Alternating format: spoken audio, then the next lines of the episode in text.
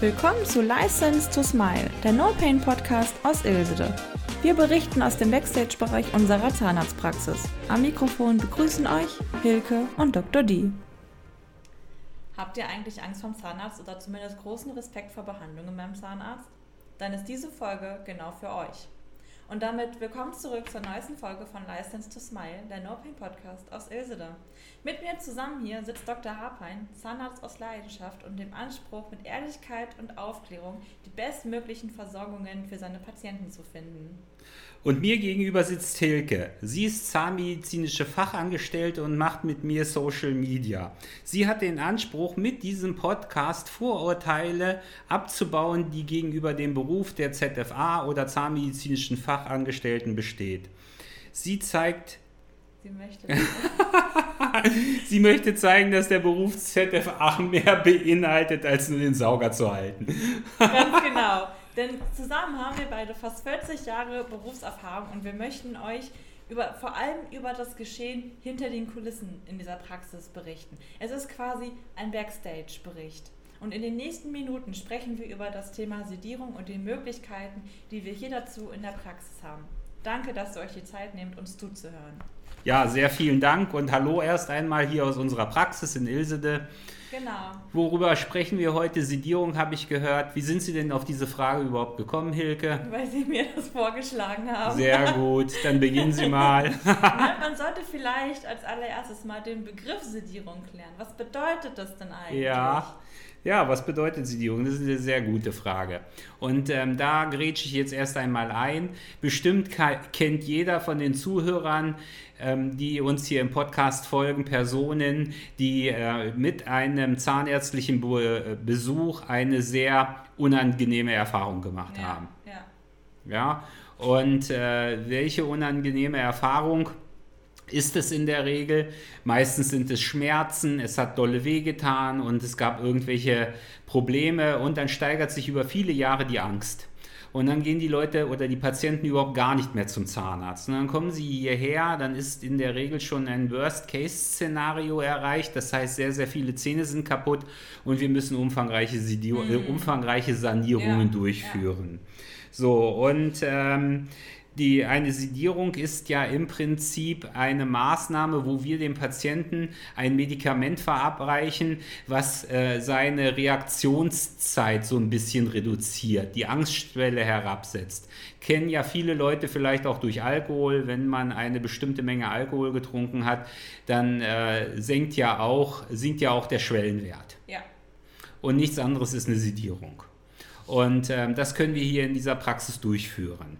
Und ähm, zwar haben wir hier für äh, zwei Möglichkeiten. Wir haben einmal hier die Möglichkeit mit Dormicum zu sedieren. Das ist ein Medikament, was auch in der Anästhesie verwendet wird. Und wir haben die Möglichkeit mit Lachgas zu arbeiten. Das wird auch in der Anästhesie ver ver verwendet, ganz klar. Aber ähm, das sind zwei unterschiedliche Vorgehensweisen, die wir hier in dieser Praxis haben mit denen wir den Patienten die Angst und die, den Stress einer zahnärztlichen Behandlung minimieren können.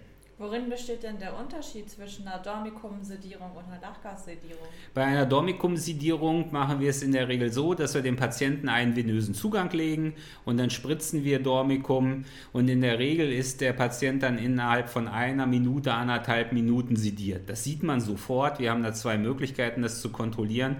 Einmal optisch und einmal mit einem Blutdrucküberwachungsgerät.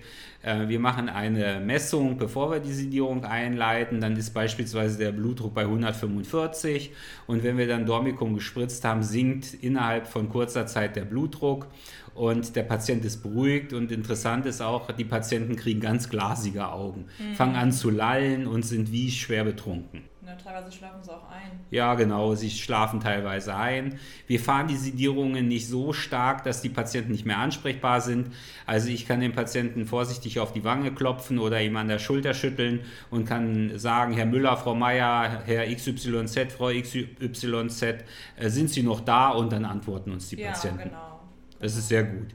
Während bei der Lachgassedierung haben wir ein Gerät, das sieht ähnlich aus wie ein, ja, äh, wie ein futuristisches Beatmungsgerät, also wie so eine Taucherflasche. Mhm. Das steht hinter dem Patienten. Es wird eine Silikonmaske auf die Nase gesetzt, dann leiten wir die Sedierung mit Lachgas ein. Das heißt, Gas strömt durch diese Schläuche in die Maske. Der Patient atmet sehr tief ein und aus.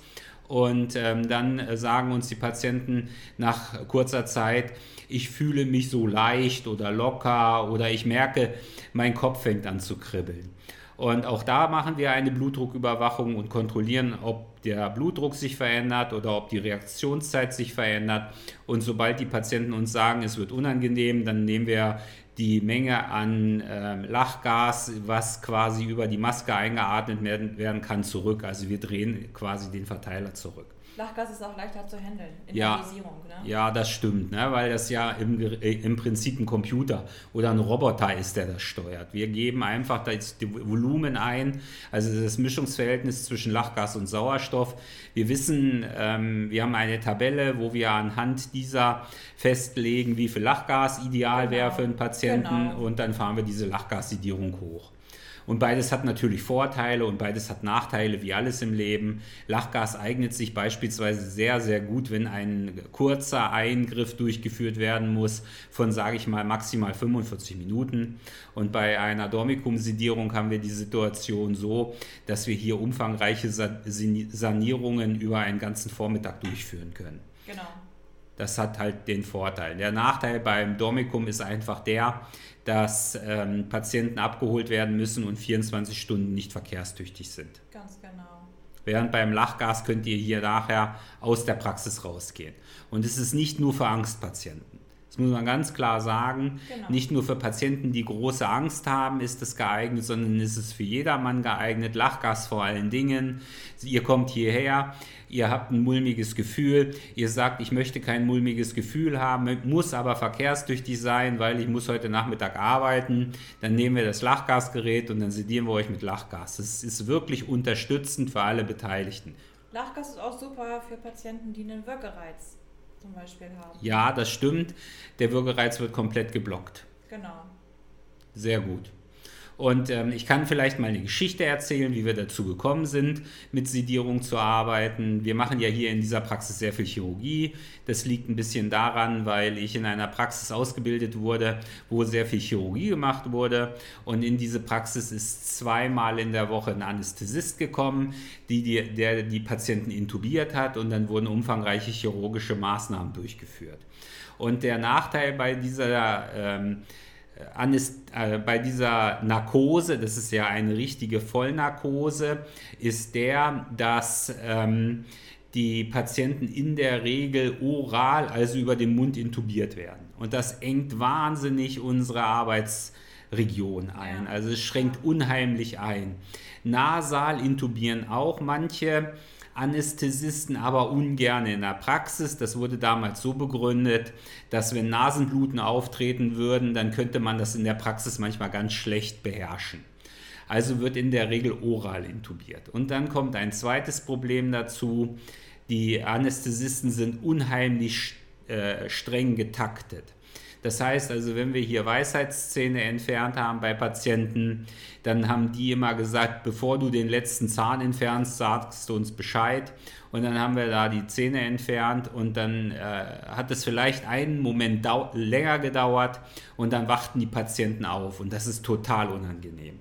Wir haben es dann ähm, geändert in der Vorgehensweise. Ursprünglich kamen die Anästhesisten zu mir in unsere Praxis und dann sind wir nach Hildesheim in ein ambulantes Operationszentrum gefahren. Und äh, das hatte den Nachteil, dass wir alle Geräte mitbringen mussten. Die hatten zwar einen zahnärztlichen Behandlungsstuhl, wir mussten aber alle Geräte mitbringen und dann stehst du mitten in der OP und stellst fest, Mist, hast vielleicht eine Wurzelrestzange vergessen. Mhm. Und dann ist es wirklich so gewesen, dass die Mitarbeiterin aus Hildesheim nach Ilsede zurückgefahren ist, die Instrumente geholt hat und wieder zurückgefahren ist in die, ins ambulante OP-Zentrum und dann vergeht mal eben eine Stunde. Und das ist für alle Beteiligten schlecht. Außerdem habe ich einen extremes Problem, in artfremden Räumen zu behandeln. Und das können Sie bestätigen, Hilke. sobald ich bei Ihnen in Ihrem Prophylaxezimmer eine Füllung machen muss, habe ich ein Problem. Ja, das stimmt. Ich habe meine beiden Behandlungszimmer, in meinen beiden Behandlungszimmern kenne ich mich aus, das kann ich blind, aber gehe ich in das Prophylaxezimmer, finde ich nicht mal die Handschuhe. Da habe ich mein Zimmer schon an die anderen angepasst. Und so ja. ja, also es ist auch wirklich jetzt nichts Negatives. Nee, naja, das ist also. Ja, eben genau, das ist die Gewohnheit und äh, das ist einfach diese Situation. Naja, und dann habe ich halt irgendwann mal in einer zahnmedizinischen Fachzeitschrift gelesen, dass es Kurse für zahnärztliche Dormikumsidierungen und im mm. Aufbau dann Propofol gibt. Propofol kennt vielleicht jeder, weil die etwas älteren Zuhörer Michael Jackson kennen und Michael Jackson ist äh, durch eine Propofol-Überdosis verstorben. Genau. Daher kennen viele Propofol, aber Anästhesisten arbeiten eben sehr, sehr gerne mit Propofol, weil es unheimlich gut gesteuert werden kann. Mhm. Naja, und dann habe ich eben erstmal diese Dormikum-Sedierungskurse belegt und im Anschluss daran habe ich über mehrere Wochen in einem Krankenhaus in der Anästhesie mitgearbeitet und dort haben wir dann oder haben mir dann Anästhesisten und Intensivpfleger gezeigt, wie man mit Dormikum arbeiten soll, wie man mit Dormikum umzugehen hat und dementsprechend konnten wir das hier in die Praxis nahtlos integrieren. Das ist die Geschichte dazu und ich finde, es ist eine deutliche Erleichterung. Sehr gut. Genau. Ja, Sie haben ja auch schon erwähnt, dass das Ganze ja auch überwacht wird. Ne? Ja. Blutdruck, Puls, Sauerstoffüberwachung. Ist also schon sehr sicher, wenn man das. Das stimmt. Und dazu kann ich euch auch noch eine ganz kurze Geschichte erzählen und dann kommen wir hier vielleicht sogar schon fast zum Ende. Wir hatten ja im letzten Jahr, da haben wir auch einen Podcast drüber aufgenommen, eine Praxisbegehung. Und der Begeher hatte unter anderem in den ersten drei, vier Fragen, können Sie sich daran erinnern, Hilke, äh, gefragt, äh, wann denn die Blutdruckmanschette das letzte Mal gewartet wurde. Ja. Und dann haben wir hier gestanden und haben gar nicht gewusst, dass eine Blutdruckmanschette alle zwei Jahre gewartet werden muss.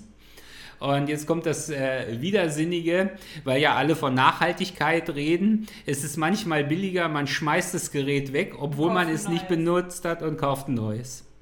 Naja, auf jeden Fall haben wir hier einen Überwachungsmonitor und dann habe ich diesen Überwachungsmonitor in einem Medizinproduktladen gekauft und dann habe ich dort angerufen, ob man mir den warten könnte und das Erste, was gefragt wird, ist was? Sind Sie überhaupt Kunde bei uns? Genau. Dann musste ich den Steuerberater anrufen, um die Rechnung für den Monitor abzufragen und habe dann diese Rechnung quasi der Firma hingeschickt, um ihnen nachweisen zu können, dass ich dort Kunde bin. Und dann haben die mir gesagt, sie wüssten überhaupt niemanden, der diese Dinger wartet. Im Krankenhaus werden in der Regel sehr professionelle Geräte benutzt. Also in der Regel ist das Dräger oder irgendwas. Und bei Dräger habe ich dann angerufen, die konnten mir auch nicht weiterhelfen.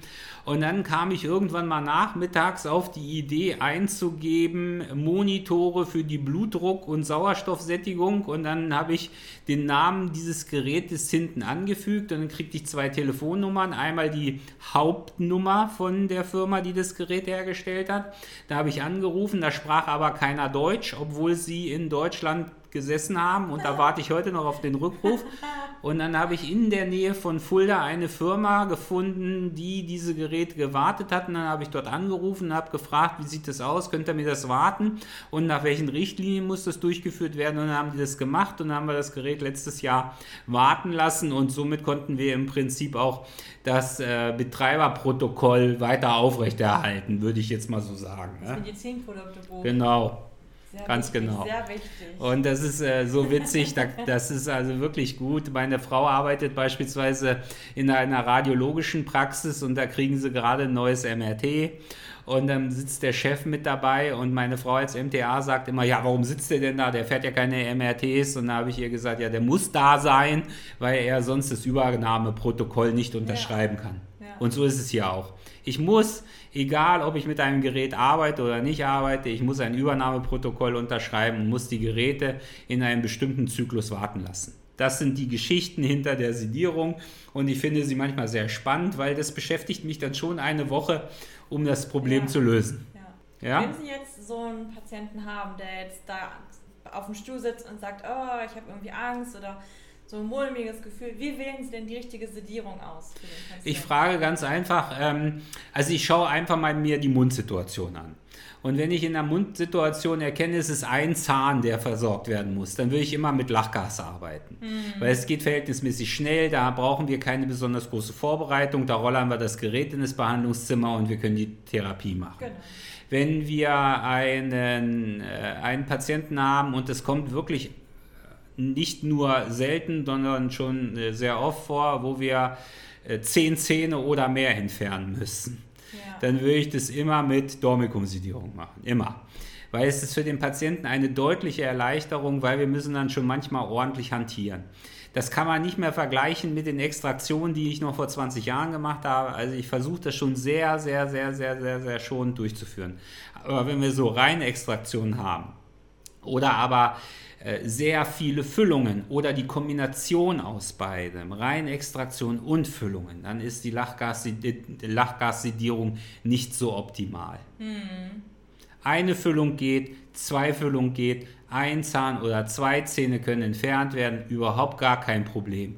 Aber umfangreiche Sanierungen würde ich immer mit Dormicum ja. machen. Und wir haben natürlich noch einen sehr, sehr großen Vorteil. Wir haben ja jetzt seit August hier den Intraoral-Scanner und früher war es immer sehr schwer, wenn wir prothetische Versorgung machen mussten, also wenn wir Kronen und Brücken hergestellt haben oder Zahnersatz machen mussten und die Patienten waren über den Mund intubiert, dann hatten wir ein Problem mit der Abformung. Das haben wir mittlerweile gar nicht mehr. Der Patient liegt in der Sedierung. Wir scannen die Patienten, haben den Datensatz, können den Datensatz sofort weiterverarbeiten, können ihn an den Zahntechniker weiterleiten. Der gibt uns Rückmeldungen und sagt uns, damit kann ich arbeiten oder ja. wie auch immer. Es ist also für alle Beteiligten eine deutliche Erleichterung. Und dieser Scanner ist wirklich Gold wert. Und diese Kombination ist super. Definitiv.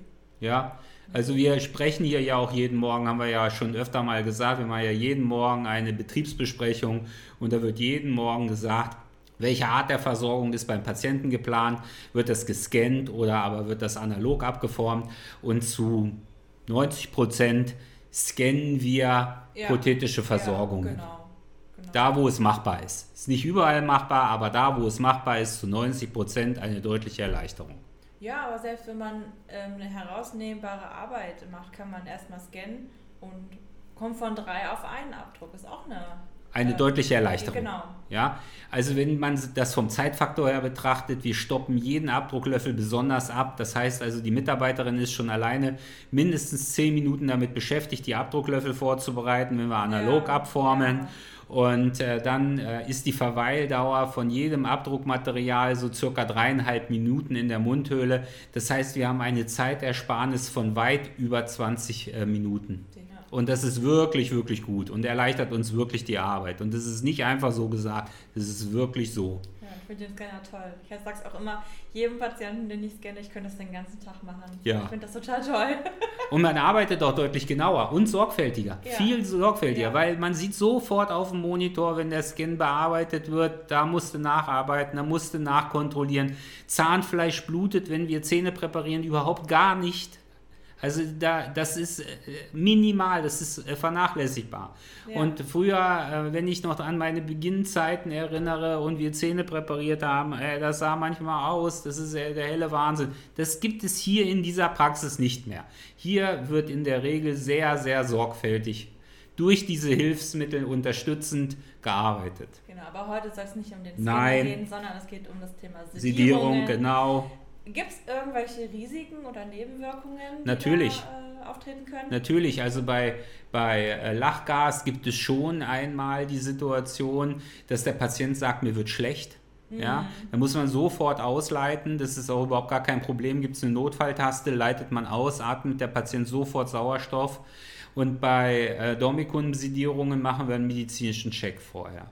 Das heißt also, wir klären ab, haben die Patienten eventuell eine Grunderkrankung, Herzerkrankungen, äh, lag ein Schlaganfall vor. Ähm, haben Sie irgendwelche Beipässe, die in der, im letzten Jahr oder so gesetzt wurden? Also da sind wir ganz vorsichtig, aber das machen wir sowieso grundsätzlich. Und wenn wir beispielsweise Patienten ähm, hier chirurgisch behandeln, dann fragen wir auch ab, welche Grunderkrankungen vorliegen, damit wir hier gar kein Risiko haben. Ja. Und dann gibt es bei ähm, bei äh, Dormicum-Sedierung, das ist allerdings äh, erst äh, zweimal passiert. Einmal bei einem kleinen Kind, äh, dass eine überschießende Reaktion stattfindet. Das heißt, das Kind oder der Patient ist gar nicht sediert, sondern er ist hellwach. Hm. Und nimmt noch wesentlich mehr wahr als vorher. Und das zweite Mal haben wir das äh, gehabt, ist noch gar nicht so lange her, bei einem Patienten, der äh, in der Vergangenheit mal Drogen konsumiert hat und da war die Schwelle so hoch, dass äh, so ein Patient im Prinzip hier für die Praxis schwer zu handeln ist. Genau. Und das würden wir auch so nicht mehr machen. Der, der Drogenmissbrauch, der Patient ist über 30 und der Drogenmissbrauch lag oder ich will das gar nicht Missbrauch nennen. Der lag so, ja, der Drogenkonsum lag vor zehn Jahren, also in, in der Zeit um 18, 20 mhm. herum. Und da hätte ich nie gedacht, dass es zu solchen Problemen kommen könnte. Ja. Ein Ausschusskriterium für Lachgas ist ja auch, wenn man nicht durch die Nase frei atmen kann. Zum Beispiel. Jemand hat eine Maske auf der Nase und wenn man da keine Luft durchkriegt, dann macht, macht das gar keinen Sinn. Das überhaupt in Erwägung zu ziehen. Ja, oder aber wenn beispielsweise Asthmatiker Ne? Ja. Asthmatiker geht, das äh, ist äh, grenzwertig. Aber da muss man auch ganz klar ähm, in den Vordergrund stellen, können wir diese Patienten hier überhaupt normal in der Praxis behandeln? Und dann kommt aber ein weiteres Problem oder tritt ein weiteres Problem auf und deswegen finde ich da so einen großen Vorteil in diesen äh, Therapiemaßnahmen mit der Sedierung, wenn wir das hier in der Praxis machen, schicken wir die Patienten zu Kieferchirurgen oder zu Oralchirurgen. Dann werden dort in der Regel nur rein chirurgische Therapien durchgeführt. Wenn wir aber die Patienten hier in der Praxis behandeln, dann können wir auch konservierend arbeiten. Wir können auch Wurzelkanalbehandlung machen. Wir können ja sogar bei ganz starken Angstpatienten ähm, in der Praxis äh, Zahnreinigungen in, in, Sedierung machen. Ich glaube, Sie haben das auch schon gemacht, ne? Oder aber äh, die Frau Bock hat das, glaube ich, schon gemacht. Ich schon ja. gemacht, aber nicht mit Dormicum. Ja, also wir haben die Möglichkeiten, ähm, die Patienten ohne größere Probleme äh, in allen Bereichen der Zahnheilkunde zu therapieren. Ja. Und wenn wir die Patienten zu einem Kieferchirurgen oder zu einem Oralchirurgen schicken, dann kann der den chirurgischen Part sehr gut, aber in der Regel den konservierenden Bereich nicht. Und das können wir hier gut. Ja, also wenn ihr Fragen habt, kommt gerne vorbei. Wir zeigen euch das und ihr könnt hier äh, uns alles fragen. Also schaut hier einfach mal rein. Schaut auch mal bei unseren Kanälen vorbei. Wir haben Kanäle, wo haben wir die überall? Bei TikTok. TikTok, Instagram, Facebook. Facebook und jetzt laden wir hier auch ein neues Format hoch. Wir machen jetzt Reels bei YouTube und bei Instagram und TikTok. Genau. Und äh, zusätzlich haben wir natürlich noch den Podcast. Ganz genau. Gibt es eigentlich irgendeine alternative Möglichkeiten zu einer Sedierung? Ja, nur die Intubationsnarkose. Ja, nasal oder oral. Und es gibt natürlich noch die Möglichkeit, hier vielleicht mit ähm, Hypnose zu arbeiten aber ob das funktioniert, da kann ich gar nichts zu sagen, weil ich es noch nie gemacht habe. Ansonsten wüsste ich nichts. Einen kleinen Haken hat die ganze Sedierungsgeschichte. Ist leider keine Leistung, die die Krankenkasse bezahlt. Ja, aber das äh, ist im Prinzip äh, ja gar kein Nachteil, sondern es ist ja sogar ein Vorteil, weil ihr müsst es immer unter dem Aspekt betrachten, ihr übernehmt immer mehr Eigenverantwortung für euren Körper. Das ist wichtig. Wenn ihr hier in die Praxis kommt und ihr legt einfach nur eure Krankenversicherungskarte hin, dann gebt ihr eure Verantwortung sofort aus der Hand. Und das macht einfach keinen Sinn. Übernimmt Eigenverantwortung, fragt nach und wählt immer die für euch optimale Methode und wir unterstützen euch dabei. Das ist gar kein Nachteil, das ist sogar ein großer Vorteil für euch, weil ihr auch seht, was wir hier machen. Wir werden komplett transparent und das ist super. Ja. Das hat alles Vorteile. Ja, natürlich hat es auch Nachteile, klar, denn finanzieller Aufwand ist schon extrem, aber selbst da haben wir Möglichkeiten mit euch zu reden. Wir arbeiten über Abrechnungsgesellschaften. Ihr habt Möglichkeiten in Raten zu zahlen. Es ist jede Möglichkeit besteht hier. Und ihr könnt kommen und äh, sagt einfach, ihr habt ein Problem und dann setzen wir uns hin, besprechen mit euch die Wünsche und dann versuchen wir eine für euch vernünftige Lösung zu finden, die das geringste Risiko beinhaltet. Wo Sie sagen, wir werden immer transparenter. Eine Kollegin, die wurde letztens operiert und hatte jetzt ihren OP-Bericht bekommen, hat den mal mitgebracht und ich fand es total interessant, was da so drin steht. da drin, wer hat operiert, wer war Assistent, wer war Instrumenteur, wer war, welche Springer waren da, welcher Anästhesist und OP-Pflege, wer hat die Lagerung gemacht, wann wurde sie eingeschleust, wann wurde sie anästhesiert, wann wurde der erste Schnitt gemacht, wann wurde zugenäht, wann wurde sie äh, eher wieder aufgewacht, Ja. wann wurde sie ausgeschleust, sind alle Tupfer und so vollzählig und jeder kleinste Schritt Ja. das war total faszinierend. Das ist ja, das ist ja unter anderem auch einer der Gründe, warum die Allgemeinmediziner im, im Dezember äh, gestreikt haben. Jetzt, also wir sind jetzt ja im Jahr 2024, im Dezember 23 haben wir die Allgemeinmediziner gestreikt. Und einer der ähm, Dinge, die ähm, äh, quasi der Bundesregierung vorgeworfen wird, in Anführungsstrichelchen, ist äh, der Aufwand der Dokumentation. Und die ist schon sehr erheblich, muss man ehrlich sagen. Aber wenn ich operiert werde, dann möchte ich schon wissen, ob von zehn Ja. verwendeten Tupfern auch alle zehn wieder da sind. Und von fünf verwendeten Nadeln alle fünf wieder da sind. Ja, ja. Ja? Also hat alles Vorteile, hat alles Nachteile. Äh, und äh, wir werden einfach sehen, was die Zeit bringt. Definitiv. Tja, dann haben wir jetzt schon im Grunde genommen einen weiteren Podcast aufgezeichnet. Nö, da fehlt noch was. Was fehlt denn? Kurz gefragt. Genau, das haben wir ein bisschen vernachlässigt in der Vergangenheit. Bitte. Genau. Wir gehen in die Welt des Zeichentricks. Ja. Sind Sie da Was möchten Sie denn da wissen? Wenn Sie mal einen Tag mit einer Zeichentrickfigur verbringen können, welche wäre das und was würden Sie tun? Also ich fand ja früher immer Donald Duck sehr gut. Also es war Ja. quasi meine Lieblings-Comicfigur. Aber mittlerweile gibt es so viele tolle Figuren, äh, auch schon, schon viele, viele Jahre. Tim beispielsweise von Hergé, Tim und Struppi, die Tim und Struppi Bücher. Ja, genau.